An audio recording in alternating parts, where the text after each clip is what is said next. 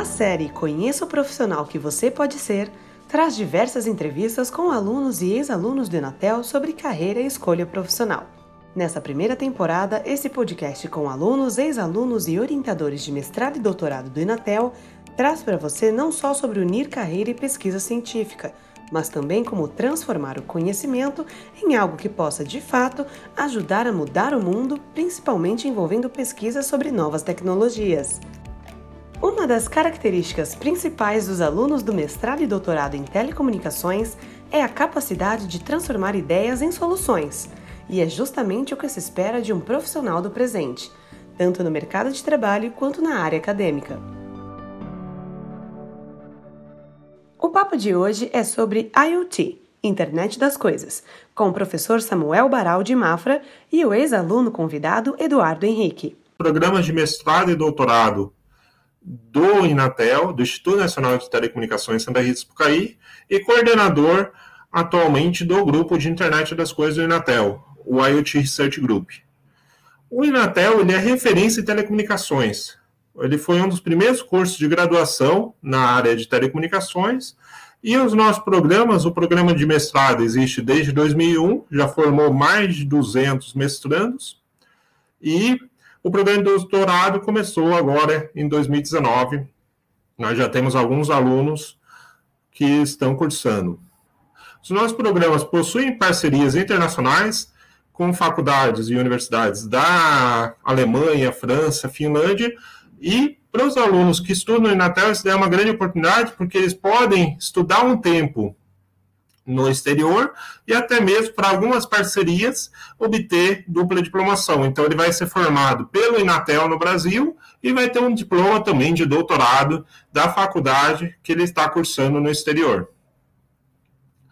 É, falando um pouco da cidade, para quem não é daqui da região, né, para quem não é de Santa Rita do Sapucaí, Santa Rita do Sapucaí fica no sul de Minas Gerais. Ela atualmente possui uma população em torno de 40 mil habitantes e ela está numa região conhecida como Vale da Eletrônica.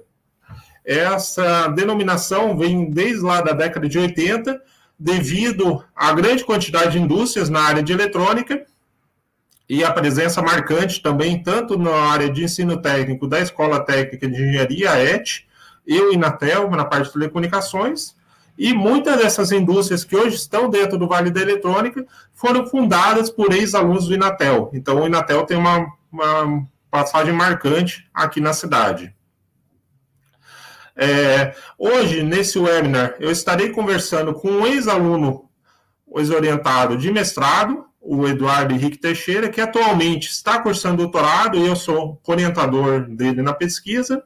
E ele vai contar um pouco da experiência dele, a motivação dele para fazer um mestrado, depois o que ele as principais oportunidades que experiências que ele teve ao longo do mestrado e também a motivação que ele teve para continuar no doutorado e no Inatel.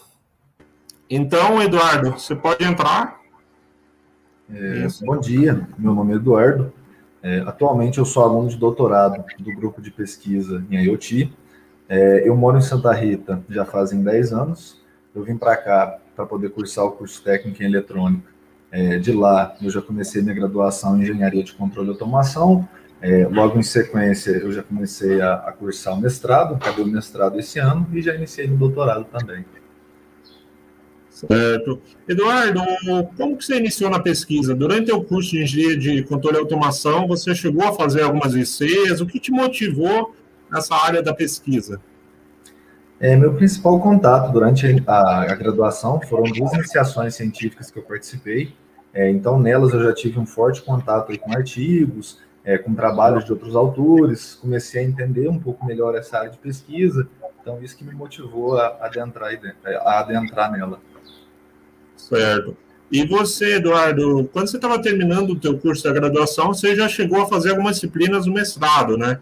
E então, o que, que te motivou a já quando você estava terminando a tua graduação já começar a fazer algumas disciplinas? É, durante a graduação, já no quarto período, é, eu comecei a dar aulas de laboratório é, e com isso eu fui começando a pegar o gosto pela área de docência. É, e hoje em dia, para quem pretende seguir carreira é, nessa área, é, principalmente quando, quando é relacionada à docência do ensino superior, tanto o mestrado quanto o importantes. É, então, meio que foi como um caminho natural seguir por seguir pela área de, de pesquisa, seguir cursando mestrado e agora seguir cursando doutorado. Certo. E você, sobre a área de pesquisa em si, né? Na Anatel a gente tem pesquisas em área de inteligência artificial, 5G, IoT, comunicações sem fio, antenas, são várias áreas. O que, que te motivou? Você já está fazendo disciplinas a entrar e começar a fazer, a estudar um pouco mais a internet das coisas? É, como eu havia dito, a minha formação é em engenharia de controle e automação. Então, eu acho que tem bastante similaridade entre as áreas. É, uma vez que a, a, proposta do IoT é utilizar sensores e atuadores, é, realizando coleta e troca de informações no, nos mais diversos cenários, é, e na graduação eu já havia visto um pouco disso. Então, as tecnologias empregadas às vezes podem ser um pouco diferentes, é, mas o, o princípio de funcionamento ali entre as coisas é bem semelhante. Isso. Para quem faz controle e automação, tem uma área, indústria 4.0, que ela é bem relacionada né, com a parte de internet das coisas. Então, Sim, ela... inclusive, eu curso uma especialização também em indústria 4.0, então lá eu ainda tenho mais contato é, com essa parte do, dos dispositivos IoT é, e em relação à aplicação dentro da indústria. Então, acho que as duas coisas puderam se complementar. Legal. Eduardo, você pode falar um pouco mais sobre a área de internet das coisas? O que é a internet das coisas? Também falar um pouco sobre a tua pesquisa, o que você estudou durante o mestrado, para o pessoal que tem interesse em entrar na internet das coisas, ele já ir vendo mais ou menos o que você fez e o que, a gente trabalha dentro do laboratório, né? dentro do grupo de internet das coisas. É, beleza. Basicamente, as aplicações IoT, falando de uma forma bem breve, é, elas são baseadas em sensores capazes de, de levantar dados esses dados eles são processados e transformados em algum tipo de informação que pode ser utilizada nas mais diversas aplicações. É, no meu caso em específico, é, eu trabalhei com visão computacional é, na área de, de reconhecimento facial, é, ou seja, o sensor que eu utilizei no meu projeto era uma câmera capaz de identificar pessoas e, e essas informações elas podiam ser utilizadas para os mais diversos fins, como por exemplo o controle de acesso a ambientes. É, e além disso, também a gente já tem essa tecnologia social é, sendo aplicada em diversos, por exemplo, os bloqueios de smartphones. É, hoje em dia a gente também já tem alguns países tecnologia empregada na questão de pagamento. É, então eu consigo é, chegar de frente a uma câmera, essa câmera identifica quem eu sou e já debita isso direto da minha conta, no restaurante ou qualquer outro estabelecimento que, que eu frequentar. Certo. Nessa parte, Eduardo, de reconhecimento facial, já existem diversas aplicações, né? Por exemplo, você coloca uma câmera lá e fica uma pessoa monitorando diversas áreas, né? Por exemplo, área de portaria, sempre tem uma pessoa da segurança que monitorando.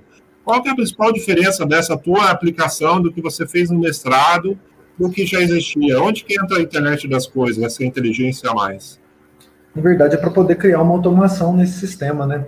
Uma vez que geralmente esses sistemas que são de CFTV é, a câmera ela, ela faz as filmagens, mas eu tenho que ter alguém para poder tirar essas informações a partir da filmagem. E na verdade eu provendo esse é, tanto a, questão da, da, identificação de pessoas, como eu fiz no meu projeto, como a gente já tem algumas coisas também na área de detecção de objetos é, e diversas outras áreas aí que envolvem a visão computacional e que envolvem a parte de IoT, que elas acabam gerando uma automação nesse processo e aí com isso é, eu dispenso um pouco a necessidade de uma pessoa ficar visualizando aquilo é, a todo momento, visto que esse sistema já entrega justamente as informações que eu necessito. Então, eu otimizo é, esse sistema que, que já existe. Certo, certo. Seria uma automatização para ficar um sistema autônomo. Então, por exemplo, se eu estou numa indústria e eu tenho áreas da indústria que são áreas de segredo industrial, por exemplo, eu poderia colocar o teu sistema lá e caso ele identificasse as pessoas, ele poderia soar um alarme para alguma pessoa da segurança ou um superior e nesse momento uh, ir lá para retirar essa pessoa porque aquela pessoa está numa área que ela não poderia estar, por exemplo. Sim, com certeza, tanto na questão de segurança ou até mesmo na questão de produção. Hoje em dia a gente já tem algumas empresas que elas empregam essa questão da visão computacional durante o processo produtivo. Então, eu consigo identificar alguma peça, é, eu consigo identificar se a peça saiu com alguma falha. É, então, na verdade, são infinitas aplicações que eu posso ter utilizando o mesmo sistema, apenas com alguns ajustes, algumas adaptações. Legal, legal. Eduardo, também essa parte, teus vídeos, né, são processados ele tem um processamento mais local ou você joga para a nuvem, joga para a internet para processar na internet e depois volta? Como é que é essa parte do processamento das imagens? Porque as imagens são pesadas, né? São câmeras melhores, né? Então você, você manda para a nuvem, às vezes pode ter latência, tudo. Como é que funciona isso? É, na verdade, a gente tem as duas abordagens. A gente pode ter o dispositivo coletando as imagens, enviando essas imagens, só que a gente cai às vezes no problema de latência, por demorar para essas imagens chegarem a um, a um determinado local, algum servidor onde vai ser feito esse processamento e devolvida essa informação. É, então, no caso do meu projeto, como a ideia era trazer um cenário mais IoT e em tempo real, é, a ideia foi fazer o processamento local e já, via, já enviar essas informações processadas é, para um, um centro. Então, eu já fazia a identificação da pessoa localmente e ele enviava só esse código falando é, quem que era o nome da pessoa que acessou aquele ambiente, em que horário que foi acessado, qual que é o ambiente que foi acessado, dia e demais informações. Certo, certo. Não, bem interessante. E ali, Eduardo, agora voltando um pouco mais para a parte do mestrado, quais são as principais oportunidades que você teve, que o Inatel te proporcionou durante o teu mestrado, tanto na parte acadêmica, disciplinas, a pesquisa, como também a parte do, de laboratórios, o que você queira destacar nesse momento? É, eu acho que primeiro eu pude expandir um pouco a minha área de conhecimento. Como eu tinha comentado anteriormente, eu sou formado em controle de automação, mas durante o mestrado eu cursei disciplinas de telecomunicações e também por escolher a área de IoT aqui dentro, é, muitas aplicações IoT elas envolvem práticas que necessitam de conceitos de computação. É, então, acho que toda essa, toda essa gama de, de, de novos conhecimentos é, foi bastante interessante para mim é, e também é bastante interessante até mesmo para quem vai atuar depois no mercado de trabalho, é, não só em, em carreira docente, é, mas acaba que essa gama de conhecimentos também pode abrir novas oportunidades. É, além disso, eu tive uma, uma outra experiência muito interessante aqui dentro, que foi a oportunidade de, no mestrado, conseguir ministrar aulas teóricas é, pelo programa de estágio docente, é, uma vez que até então eu só tinha ministrado aqui dentro aulas de laboratório. Legal, legal. E você poderia falar um pouquinho sobre essa tua, um pouquinho mais sobre essa tua experiência no estágio docente, assim, o que que você... É, o, estágio docente... É, o estágio docente, basicamente, é um programa que permite o aluno de mestrado poder ministrar aulas tanto teóricas quanto práticas, ou atuar em outras funções também é, relacionadas à docência aqui dentro. Isso tem, isso é, é um acordo feito é, tanto entre o Inatel quanto entre o seu orientador é, e você, para não prejudicar também a, a, questão dos seus estudos, é, não te, te, roubar tanto tempo é, que, que, você teria dedicado à pesquisa, é, e também poder ter a oportunidade de trazer mais essa experiência, é, uma vez que muitas das pessoas que, que fazem mestrado querem seguir é, área acadêmica, muitas pessoas querem ingressar no mercado de trabalho, é, mas eu acho uma experiência bacana aí tanto para os dois lados, porque desenvolve também outras competências, é, facilidade de se expressar. É, a gente também, como eu dava aulas, eu tinha que desenvolver um material, então tinha que produzir um, um conteúdo, um, um relatório é, que o pessoal conseguisse entender bem, que fosse de maneira clara. Então, isso traz frutos independente do, do caminho que a pessoa queira seguir depois. Bem bom, Eduardo. Você comentou. Normalmente, pessoal, para quem quer fazer estágio docente, né, é uma obrigação por você estar tá ganhando uma bolsa, né? Quem está no Inatel e tem bolsa, o Inatel tem bolsas tanto para mestrado como para doutorado. E o aluno que tem essas bolsas, ele é obrigado como contrapartida dar aulas, né? Tanto a parte práticas em laboratórios, como às vezes aulas teóricas, aulas como docente. Mas os alunos que tenham também interesse em ter prática docente, eles podem procurar o professor e o professor libera ele algumas aulas também para ele já ter essa experiência de estágio docente, né? Mas normalmente é uma contrapartida pela bolsa, né? Uhum. Então, para quem está querendo ter interesse de vir para Santa Rita estudar no Inatel, o Inatel tem bolsas tanto para mestrado como para doutorado, então, para auxílios nessa parte. É, sim, essa contrapartida aí, no caso que o senhor estava comentando, era de seis meses, mas como eu, eu gosto muito particularmente disso aí, eu acabei ficando um ano e meio no, no programa de estágio docente. Isso. E, Eduardo, agora um pouco sobre o doutorado, eu queria que você comentasse um pouco o que motivou você a continuar para o doutorado e também uma agora durante o doutorado, que a tua área de pesquisa continua similar, né? O que a parte de você ter feito mestrado, você ter trabalhado com visão computacional no mestrado, está te auxiliando agora no doutorado? O mestrado ele me incentivou bastante o interesse pela área de pesquisa é, e o que me o que me motivou bastante a entrar no doutorado foi também um processo de seleção que, de bolsa que eu participei, que me permitiu continuar trabalhando em um projeto de divisão computacional, só que dessa vez com uma vertente um pouco diferente.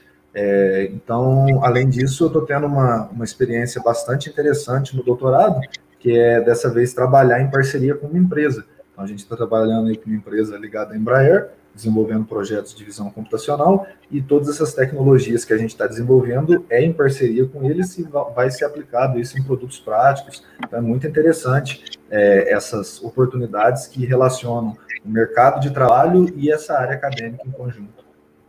Não necessariamente isso vai ocorrer, né, Eduardo, mas ah, às vezes ocorre que quando a gente está fazendo essas pesquisas, né, entre empresa e faculdade, o Inatel e as empresas, às vezes acontece da empresa se interessar pelo teu trabalho, ver que você trabalha muito bem, e até quando você está terminando tanto mestrado como doutorado, você acabar sendo contratado, né, a empresa ir lá e te contratar como funcionário, porque ela viu que aquele período que você trabalhou ali junto, né, foi um período produtivo e que ela quer continuar, né, não quer terminar ali nesse momento, então ela acaba contratando você.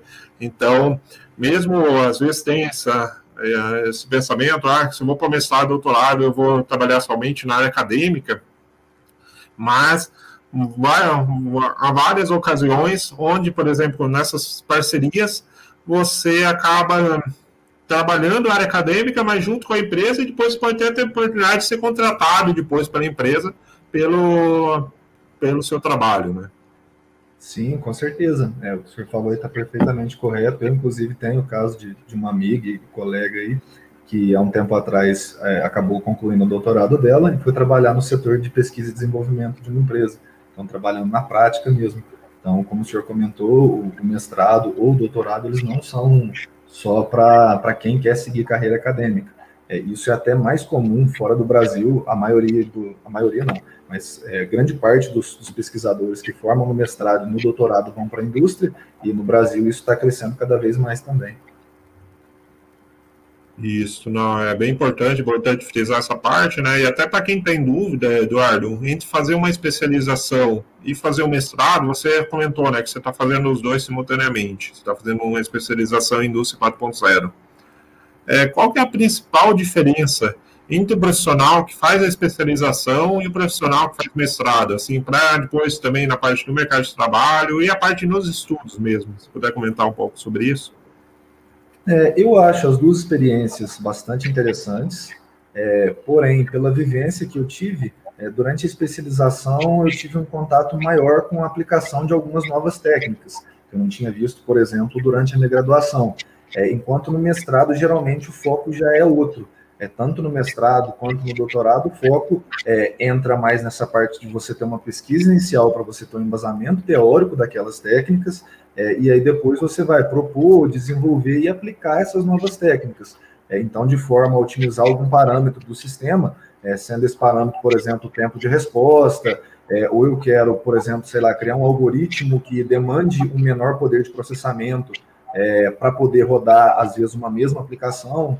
É, então, é, a diferença do mestrado é que a gente sempre busca criar novas técnicas, em vez de só aplicar as técnicas mais novas que a gente tem no mercado.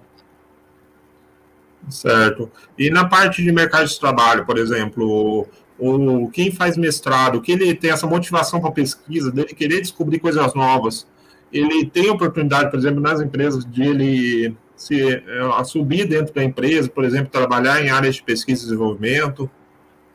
Sim, com certeza. Essa vivência que a gente passa aqui sempre buscando é, novas aplicações, buscando desenvolver novas técnicas, novas tecnologias, é, isso também pode se aplicar dentro da, da empresa em que o funcionário está trabalhando. É, e aí, na verdade, a hora que ele precisar otimizar algum parâmetro, ele já, ele já, tem uma vivência maior de saber aonde que ele pode buscar isso, é, como que ele pode implementar, como que ele pode testar, como que ele pode validar essa ideia é, para ver se a nova técnica ou a nova tecnologia que ele está desenvolvendo realmente se adequa ao problema que a empresa tá, está tendo. É, então, principalmente nesse setor de, de, pesquisa e desenvolvimento, é, um aluno tanto de que, que possui mestrado quanto que possui doutorado, ele é sempre bem-vindo. Legal, legal. É importante frisar isso. E agora, Eduardo, indo um pouco para quem é de fora, para quem não mora em Santa Cruz Sapucaí e está interessado em se mudar para a cidade para fazer o mestrado ou doutorado, você pode falar um pouco sobre a cidade, assim, as facilidades, o custo de vida? Você comentou que você veio há 10 anos atrás, né? Então você acabou vivenciando isso na prática, né? Sim, é, eu vim morar sozinho há 10 anos atrás e eu achei bastante interessante da cidade que ela é bastante acolhedora para quem vem de fora. É, outro ponto interessante é que a cidade, por não ser muito extensa, a gente consegue se locomover facilmente sem a necessidade de um carro. É, o custo com moradia ele também não é tão alto e o custo com alimentação também ele é bem baixo, relativamente bem baixo, se a gente compara é, com cidades vizinhas ou quem é acostumado a morar em, em cidades grandes, é, o, o, esses custos aqui são bem reduzidos.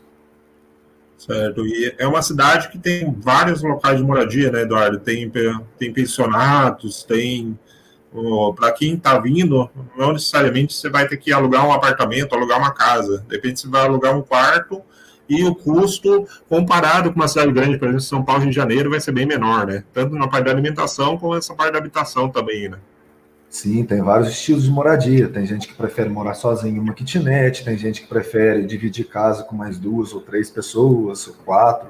É, tem gente que prefere dividir apartamento, então é, isso também aqui na cidade é muito comum, é, esses três cenários, ou às vezes até algum outro fora esses três que eu acabei de comentar. Então o pessoal tem bastante flexibilidade em relação é, a, a, dividir o local de moradia, é, e com isso também acaba os custos sendo, sendo reduzidos mais ainda.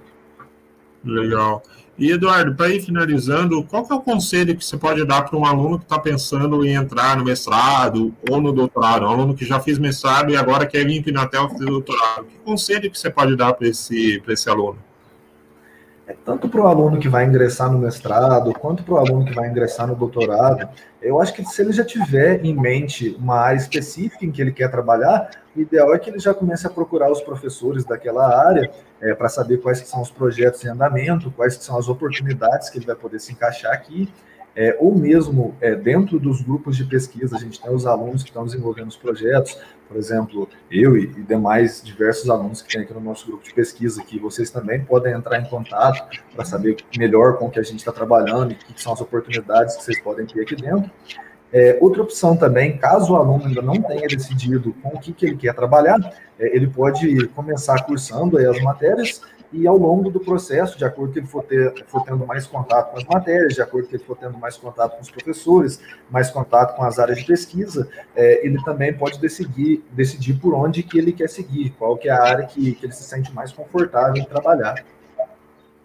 Isso, isso. E aqui no Inatel a gente tem né, a matrícula como aluno regular, ele já vai entrar oficialmente como, como orientador, mas ele pode também entrar como aluno especial, onde ele vai estar cursando as disciplinas e vai estar ali experimentando essas, essa, essas áreas e, e, depois ele acaba escolhendo, né, Eduardo, qual que é a área que ele acha que tem a ver mais com ele, com a formação dele e ele acaba indo lá, como você disse, conversando com os alunos, conversando com os professores e depois ele acaba decidindo por onde ele quer começar, né?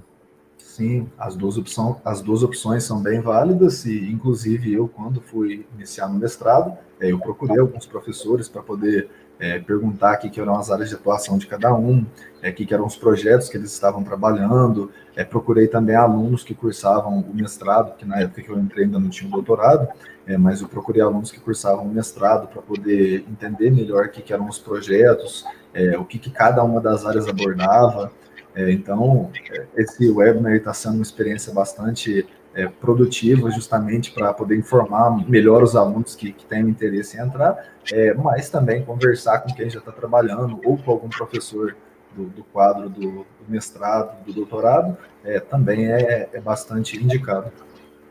Isso.